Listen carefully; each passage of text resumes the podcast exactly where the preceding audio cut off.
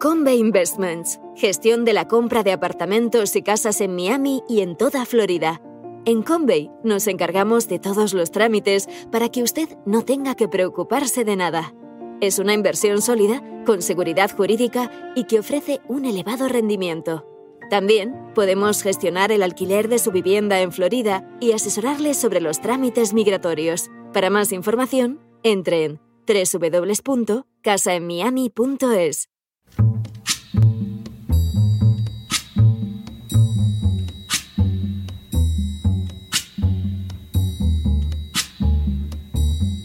La voz con César Vidal, desde el exilio. When the night has come and the land is dark and the moon is the only light we'll see. No, I won't be afraid. Oh, I won't be afraid. Just as long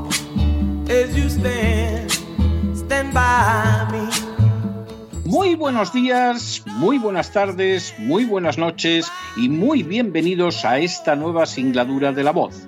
Soy César Vidal, hoy es el martes 4 de octubre de 2022 y me dirijo a los hispanoparlantes de ambos hemisferios, a los situados a uno y otro lado del Atlántico y como siempre lo hago desde el exilio.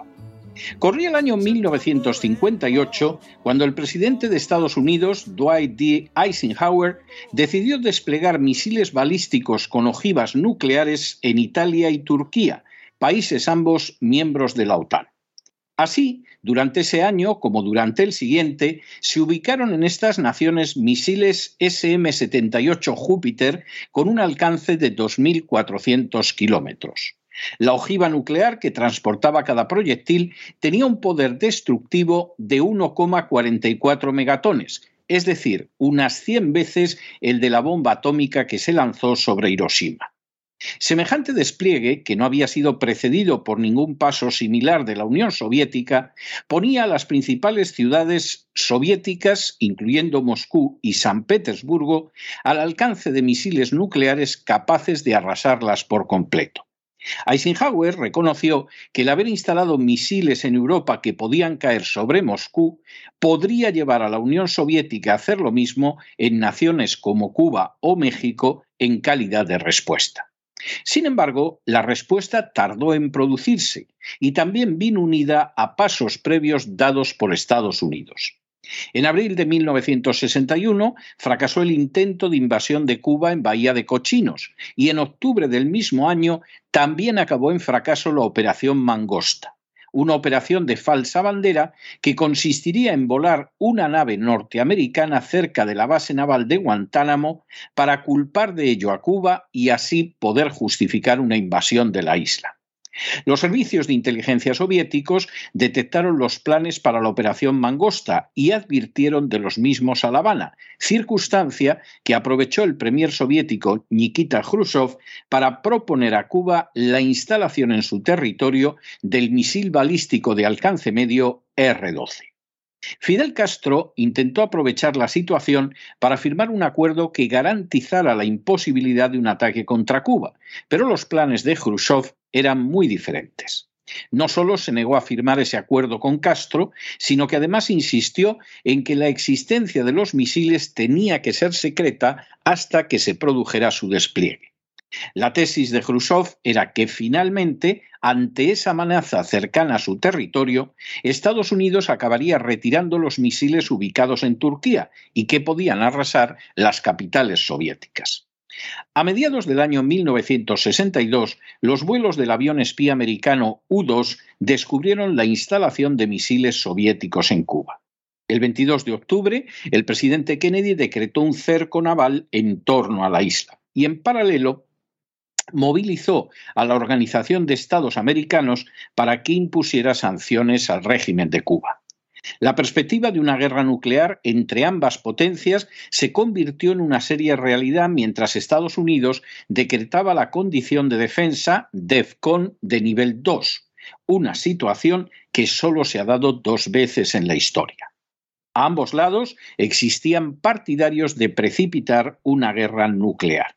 En el alto Estado Mayor de Estados Unidos, distintos generales insistieron al presidente Kennedy para que lanzara un ataque nuclear que borrara del mapa literalmente la isla de Cuba, a la vez que aniquilaba buena parte de la Unión Soviética. En el otro lado, los dirigentes soviéticos no pensaron nunca en un ataque nuclear, pero tanto Fidel Castro como Che Guevara insistieron en que era el momento adecuado para atacar con bombas atómicas a los Estados Unidos. Finalmente, la solución de la crisis fue diplomática, aunque sus términos se ocultaron durante décadas. La Unión Soviética aceptó retirar los misiles de Cuba a cambio de que Estados Unidos retirara también los misiles que había colocado en Turquía. De esta manera, la Unión Soviética había conseguido imponerse en toda regla, aunque Kennedy también podía presentarse ante el mundo como un triunfador. En cualquiera de los casos, el espectro de un holocausto nuclear desapareció y solo volvería a hacer acto de presencia cuando Ronald Reagan señaló décadas después que el estallido de una guerra nuclear en Europa era una posibilidad. Dentro de esas paradojas en que es tan pródiga la historia, en esa misma década de los años 60, Estados Unidos renunció a operaciones de invasión de Cuba como la fracasada de Bahía de Cochinos o la abortada Operación Mangosta. De hecho, y sobre todo a partir de la caída de la Unión Soviética, evitaría cuidadosamente la caída de la dictadura en Cuba. Pero esa ya es otra historia. En las últimas horas hemos tenido nuevas noticias sobre el peligro del estallido de una guerra nuclear en Europa. Sin ánimo de ser exhaustivos, los hechos son los siguientes. Primero, el final de la Guerra Fría vino marcado, por un lado, por las promesas de Estados Unidos de que la OTAN no se extendería hacia el este ni una pulgada más allá de la Alemania reunificada, y por otro, por los interrogantes relacionados con la política que habría que mantener hacia la Rusia posterior al colapso de la Unión Soviética. Segundo, la expansión de la OTAN, a fin de cuentas una idea británica, contó siempre con reticencias por parte de americanos más que notables. Así, Eisenhower, que fue el primer jefe de las Fuerzas Armadas de la OTAN y después presidente de los Estados Unidos, escribió en 1951. Si en diez años todas las tropas americanas estacionadas en Europa por propósitos de defensa nacional no han sido devueltas a los Estados Unidos, entonces todo este proyecto en relación a la OTAN habrá fracasado. Eisenhower era plenamente consciente de que la OTAN, creada en 1949, había terminado por provocar la creación del Pacto de Varsovia en 1955, es decir, seis años después.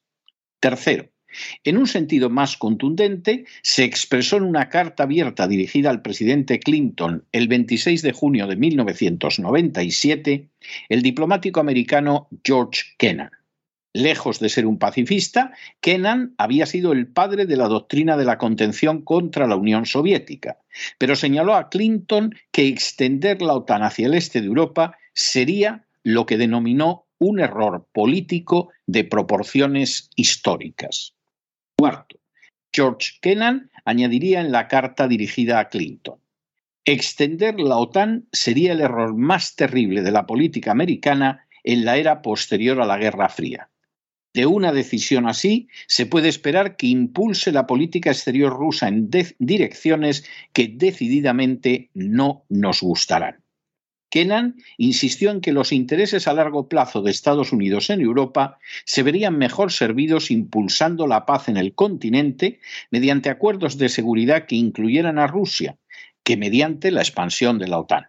En un sentido semejante, se expresaron también personajes de la talla de Richard Nixon o Henry Kissinger. Quinto, manera bien significativa, en el curso del presente siglo XXI, mientras la propaganda ha seguido hablando de un peligro ruso, lo cierto es que la OTAN no ha dejado de avanzar hacia las fronteras de Rusia, aumentando sus miembros en más de 15. Sexto, a pesar de la política de cerco llevado a cabo por una OTAN que desde principios del siglo XXI ha provocado ya guerras fuera del escenario europeo, como las de Afganistán o Libia, y a pesar de la propaganda de los nacionalistas ucranianos, Ucrania siguió unida muy estrechamente a Rusia después del desplome de la Unión Soviética, hasta el punto de que en 2004 y 2014 hubo que perpetrar golpes de Estado en el país para que los nacionalistas ucranianos conquistaran el poder. En el segundo caso, Rusia respondió ocupando Crimea, que siempre fue territorio ruso hasta que el dictador ucraniano Khrushchev, en la época de la Unión Soviética, lo unió a Ucrania. Séptimo. 2014, tras un golpe de Estado perpetrado apenas unas horas después de que la Unión Europea firmara unos acuerdos que daban garantías al presidente ucraniano de que no sería derrocado, los nacionalistas ucranianos, llegados al poder, desencadenaron una represión feroz contra la zona este de Ucrania abiertamente antinacionalista. En el curso de esa represión, que ha costado miles de vidas, los nacionalistas ucranianos bombardearon zonas civiles, ocasionando la muerte de niños, ancianos y mujeres. Se intentó concluir esa situación de enfrentamiento con los acuerdos de Minsk de 2015 entre Ucrania y Rusia, con el respaldo francés y alemán, potencias ambas no interesadas en un nuevo enfrentamiento militar en suelo europeo. Octavo, los acuerdos de Minsk no fueron respetados por Ucrania, ya que en palabras de su antiguo presidente Poroshenko nunca tuvieron la menor intención de hacerlo. Noveno. A finales del año 2021, Ucrania desplazó la mitad de sus fuerzas armadas a las cercanías de las zonas del este del país que no son nacionalistas. Aunque esta acción podía convertirse en el enésimo ataque contra la zona oriental del país, fue ocultada o pasada por alto por los políticos y los medios occidentales. Décimo. También fue ocultado por los medios y los políticos occidentales que la entrada de Ucrania en la NATO y sobre todo la ubicación de bombas nucleares de la OTAN en su territorio acabaría con el principio de doble destrucción garantizada que ha evitado hasta la fecha el estallido de una guerra nuclear, ya que permitiría bombardear nuclearmente Moscú en tan solo cinco minutos. Un décimo. Junto a ese peligro real, los gobiernos nacionalistas ucranianos permitieron la ubicación de docenas de laboratorios de armamento bioquímico ilegal americano en Ucrania. Este hecho fue reconocido por Victoria Nolan en el Senado de Estados Unidos, afirmando que intentarían que no cayeran en manos rusas. Duodécimo.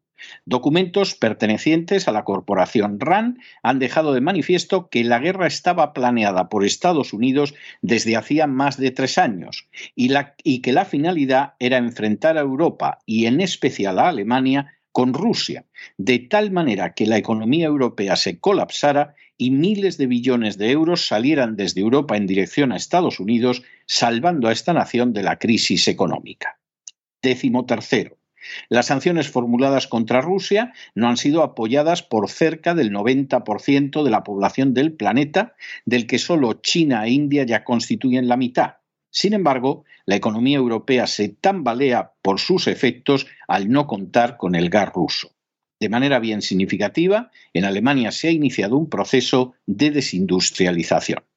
Décimo cuarto. El hecho de que las ofensivas ucranianas, lanzadas con armas, mandos y efectivos de la OTAN, no hayan conseguido derrotar a las fuerzas rusas, ha llevado a señalar la posibilidad de utilizar el armamento nuclear, una posibilidad que admitió públicamente la primera ministra británica tras ya hace meses. Décimo quinto.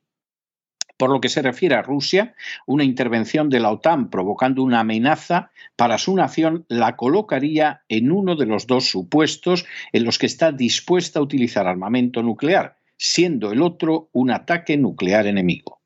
Décimo sexto. Por su parte, Estados Unidos ha declarado abiertamente que en caso de un ataque de Rusia contra un país miembro de la OTAN, invocaría el artículo 5 de la Carta de la OTAN sobre defensa colectiva, respondiendo con todo su arsenal, incluido el nuclear. El artículo 5 se utilizó, por ejemplo, en su día para justificar la invasión de Afganistán. Décimo séptimo. Desde la perspectiva pública de los medios y de los políticos occidentales, la ayuda de la OTAN ha permitido lanzar contraofensivas en que se ha recuperado la región de Kharkov y el ejército ruso se encontraría en una situación desesperada. Se pasa por alto que la ofensiva de Kharkov ha causado unas bajas tan elevadas al ejército ucraniano que su victoria en términos militares ha sido calificada como pírrica por expertos norteamericanos, obligando a insistir en el aspecto político de la situación. Décimo octavo. Desde la perspectiva rusa, es obvio que la guerra la está ganando Rusia al haber causado inmensas bajas al ejército ucraniano a pesar de la ayuda de la OTAN, al controlar el 20% del territorio ucraniano, que siempre fue su objetivo, y al concentrarse en ese territorio el 80% del Producto Interior Bruto ucraniano.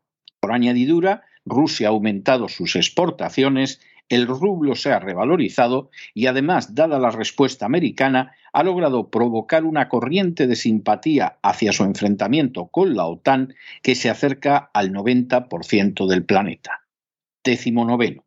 La propaganda de la OTAN insiste en que Rusia no podrá imponerse en el curso del conflicto y que esa situación la llevará a tener que recurrir a armas nucleares. La realidad es que ese supuesto no entra dentro de los usos de armas nucleares contemplados por Rusia en el documento de 2020 sobre actuaciones nucleares. Vigésimo. A diferencia de Rusia, la posición nuclear de Estados Unidos de 2018 sí permite utilizar armas nucleares si sus aliados o socios fracasan a la hora de conseguir sus objetivos y sufren un riesgo creíble de consecuencias intolerables para adversarios potenciales ahora y en el futuro. Vigésimo primero. Los respectivos protocolos indican, por lo tanto, que mientras que Rusia solo utilizaría el arma nuclear para responder a un ataque nuclear o para defenderse en caso de que peligrara la supervivencia de su país, Estados Unidos la podría utilizar si considera que un aliado o un socio no es capaz de lograr sus objetivos o que se enfrenta con perspectivas indeseables. Vigésimo segundo.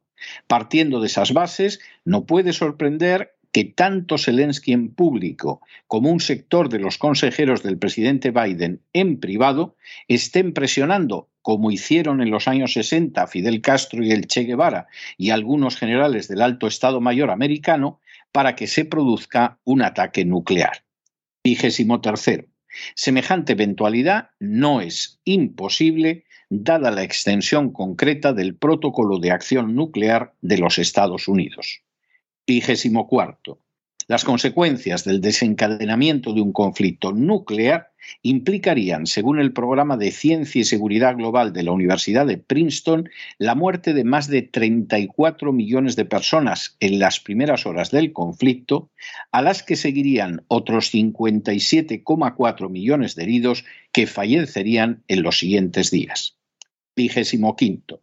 Los efectos no concluirían ahí, sino que se extenderían al estado que sufriría el planeta y que podría costar miles de millones de vidas. Por ejemplo, un enfrentamiento nuclear limitado entre solo India y Pakistán no concluiría con menos de 1.300 millones de muertos. Durante las pasadas décadas, el mundo ha ido acercándose hacia su aniquilación de una manera malvada, ciega y, para colmo, totalmente evitable. Si siguiendo las tesis de personajes como Kennan, Kissinger y Nixon, la OTAN no se hubiera expandido en contra de lo prometido a Gorbachev y a Yeltsin, no estaríamos donde estamos. Si aceptando la voluntad del pueblo, la administración Obama y Soros no hubieran dado un golpe de Estado en Ucrania para colocar en el poder a los nacionalistas, no estaríamos donde estamos. Si Estados Unidos y Gran Bretaña no hubieran desplegado tropas y laboratorios de armamento bioquímico prohibido por la legalidad internacional en Ucrania, no estaríamos donde estamos. Si Hunter Biden, hijo del actual presidente de Estados Unidos, no hubiera ganado millones en Ucrania gracias a la corrupción y a la construcción de los laboratorios ya citados, no estaríamos donde estamos. Si hace tres años la corporación RAN no hubiera planeado provocar a Rusia para que finalmente tuviera que entrar en Ucrania para asegurar su seguridad, no estaríamos donde estamos. Si no se hubiera ofrecido armamento nuclear a Ucrania y la entrada en la OTAN, lo que destruía, entre otros pilares del derecho internacional, el principio de doble destrucción asegurada que ha evitado hasta ahora una guerra nuclear, no estaríamos donde estamos. Si la misma corporación RAN no hubiera llegado a la conclusión de que para que el capital europeo se desplace a Estados Unidos y salve su economía, hay que provocar a Rusia para que intervenga en Ucrania y así quede destrozada la economía europea, no estaríamos donde estamos. Si la agenda globalista no profesara un odio profundo a Rusia por ser una de las pocas naciones que se resisten a engendros suyos como la ideología de género o el sometimiento a las oligarquías supranacionales, no estaríamos donde estamos.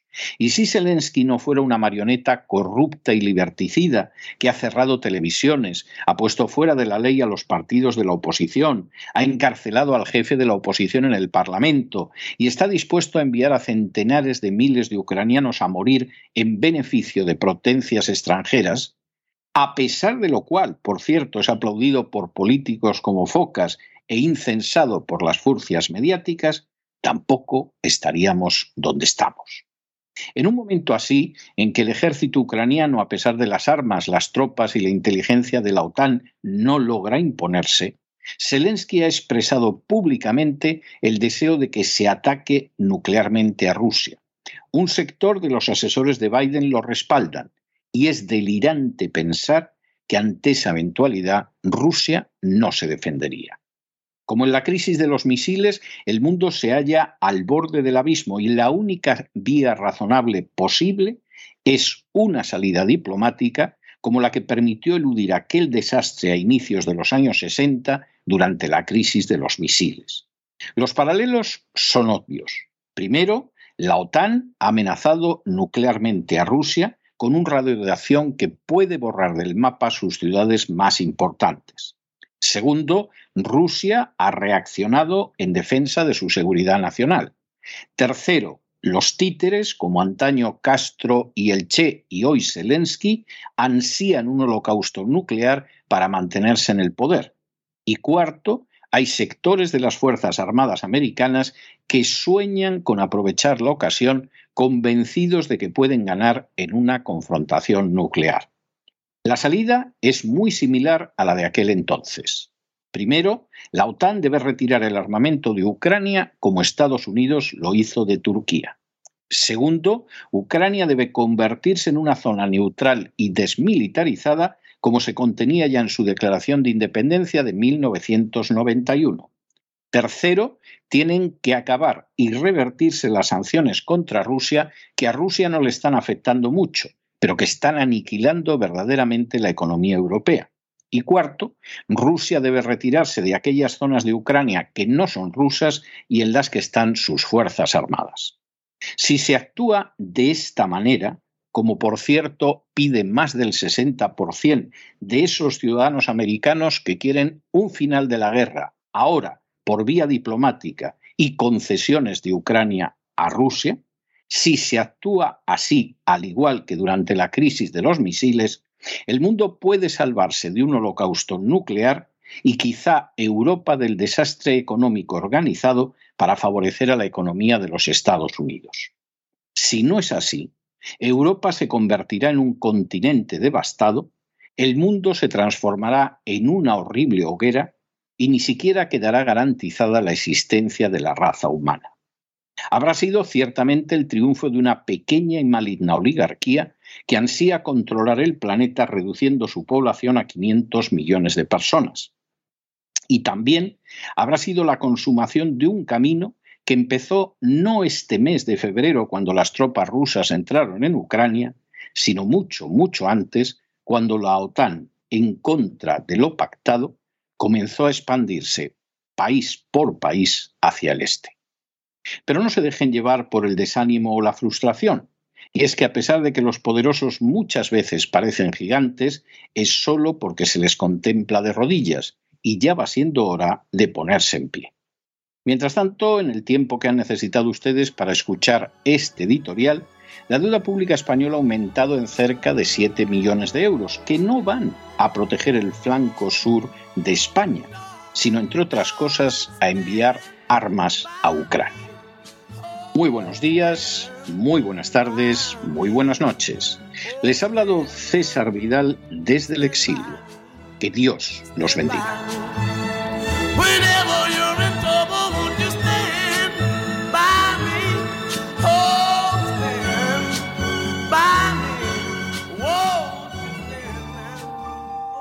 Esta sección está patrocinada por crowdfunding con el siguiente mensaje. Nuestro Señor Jesucristo, el único Dios verdadero, es misericordioso y nuestro Salvador.